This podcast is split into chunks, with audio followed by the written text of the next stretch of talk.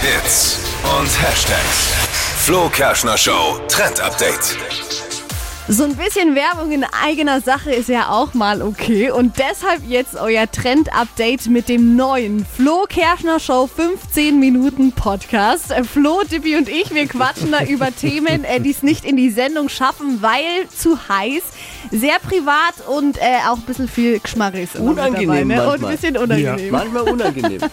15 Minuten perfekt zum Durchwischen in der Mittagspause, auf dem Weg zum Einkaufen, was auch immer ihr so am Tag macht. Und wir hören jetzt einfach mal rein in die Folge von Freitag. Oh, die war besonders pre prekär. Ganz ehrlich, wer war von uns schon mal im Swingerclub? Nee. Ich nicht. Ich auch nicht. Echt? Keiner. Keine von uns. Aber weil du sagst Traum, ich habe mal eine Doku gesehen Ah, eine Doku.